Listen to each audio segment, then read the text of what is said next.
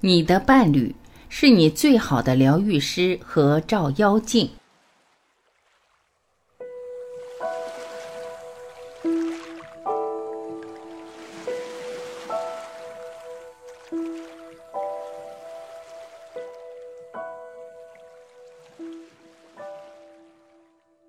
一，既是伴侣，又是亲密的敌人。跟什么样的人在一起比较艰难呢？毫无疑问，是创伤比较多的人。很遗憾的是，我们总会找跟自己创伤程度大体相当的人发生恋情，所以创伤多的人，恋爱和婚姻会艰难得多。创伤相对少的人，容易跟创伤相对少的人产生爱情，恋爱关系会相对比较顺利。现实中的爱情并不是像我们渴望的那么完美。每一段恋情、婚姻开始都是美好的，但当我们走进对方后，发现美梦渐渐像泡沫一样破灭。我们常常在爱情里伤心、痛苦、后悔，觉得那个让我们奋不顾身、以性命相托的人，转眼间就变成了十恶不赦的坏男人或坏女人。感情的挫折。可以毁掉一个人很多关于人生的美好梦想。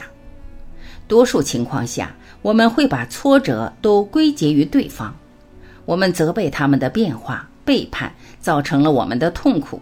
他们让我们失去了对于爱情的美妙理想，或者我们另起炉灶，换汤不换药地寻求新的伴侣，或者我们变得消极、怀疑，学会了防范、自卫。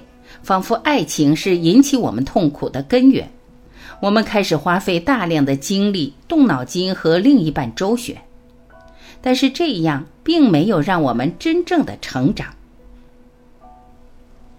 每个人的内心都有一个内在小孩，内在小孩的健康程度决定着我们生活、性格与模式。没有疗愈的内在小孩，就像一个操控我们肉体、精神的掌控者。不愿意看见真相，不愿意承担责任，一直辩解证明自己是正确的。解决这个问题的关键是真正的看见自己的问题，在每一段关系中看见自己为什么会痛苦，为什么会失败，为什么重蹈覆辙。二，你为什么没那么爱我了？为什么一个好好的人，一旦进入一起生活，时间长了，关系深了，就会出现很多不可理喻的行为？事实上，当一个人进入亲密关系比较深的时候，他在普通人际中无法暴露出来的内在小孩的各种创伤，都会慢慢暴露。这个意思就是说，当一个人的内在小孩觉得这个关系足够安全。他的内在就想通过这个关系修复早年的创伤，这是一个无意识的过程，而且伴侣双方在亲密关系越来越深的时候，所爆发出的问题也就越来越多。亲密关系在这个阶段就会变，会受到挑战。这也就是很多人都觉得自己的伴侣在外面很正常，但一回到家就容易发脾气、负能量爆棚的原因。要是我们的创伤在亲密关系中被逐渐修复了，关系就继续往前走；否则，在亲密关系中就很可能出现二次创伤。因此，维系一段良好的亲密关系，修复力与疗愈能力是至关重要的。但是，很多人根本没有处理创伤与觉察自己的能力。而且两个人内在小孩的创伤各有不同，又没有处理各种创伤的专业技术，难道创伤就无法处理了吗？当然不是，爱的能力可以疗愈一切创伤。爱就是理解、接纳、无条件接受对方的一种人格进步。当关系在爱中得到滋养了，很多创伤都会慢慢的得到修复。但实现的前提是，其中一个人先认知到自己的创伤和模式，并自身实现智能的抽离，即摆脱内在小孩的操控。许多心理咨询师之所以没有疗愈的能力，是因为他们自己都还在内在小孩的掌控之中，因此，并不是所有人都能成为合格的有疗愈能力的咨询师。其实，一切美好关系的破裂和背叛，都不仅仅的由于一个我们所看到的原因，其深层的原因都在于我们自身。而关系破裂的目的，都是为了促使我们进一步成熟。如果我们不能够看到问题的深层，而忙个不停地追究表层的原因，那并不能够解决内在的问题。我们将会重复类似的经历。三，人际关系中处处存在投射。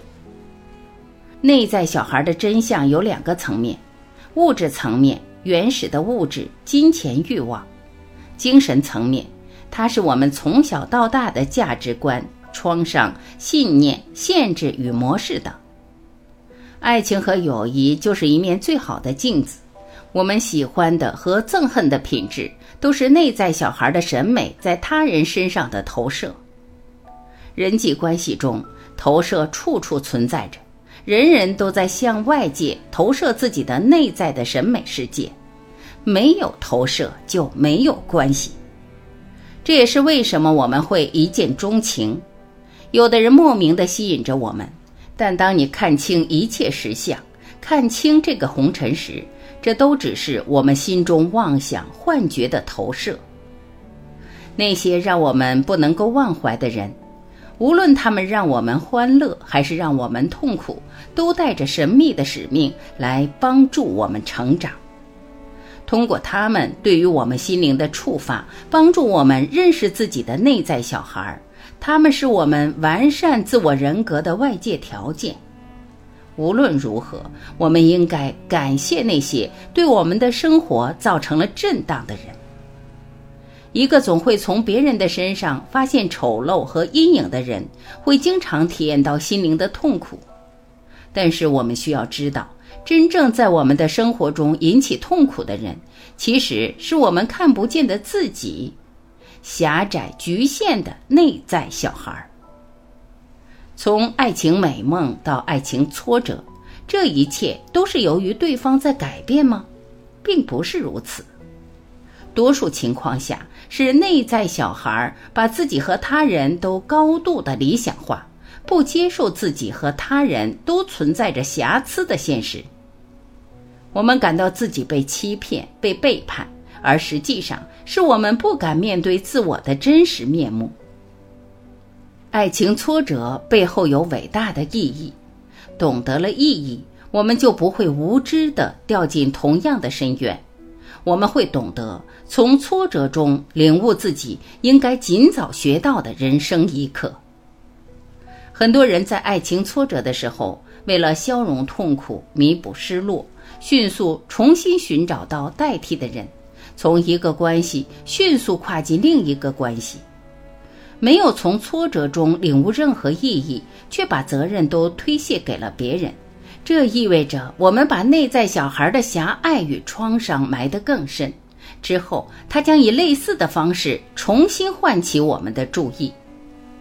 没有疗愈的内在小孩会用更加强悍的能量来震撼我们的心，直到我们能够发现它、正视它、疗愈它，内在小孩才被我们的意识觉察和超越。在其他的人际关系中也是同样的道理。如果我们反复的遇到相似的人，他们重复的让我们承受同样的灾难，这时应该是从我们自身找问题的根源。为什么我会吸引着这种人？为什么我的生活中经常有同样的麻烦？是不是命运在尝试告诉我们什么？而我们一次次的忽视命运之神的信息？如果我们不从自身找到问题的根源，我们将永远不能摆脱这种折磨。这种折磨既是生活的老师，又是命运给我们的信息。一切人际关系都是命运的信息。而我们的智能决定了处理命运信息的能力，也造就了我们的性格，而性格决定了命运。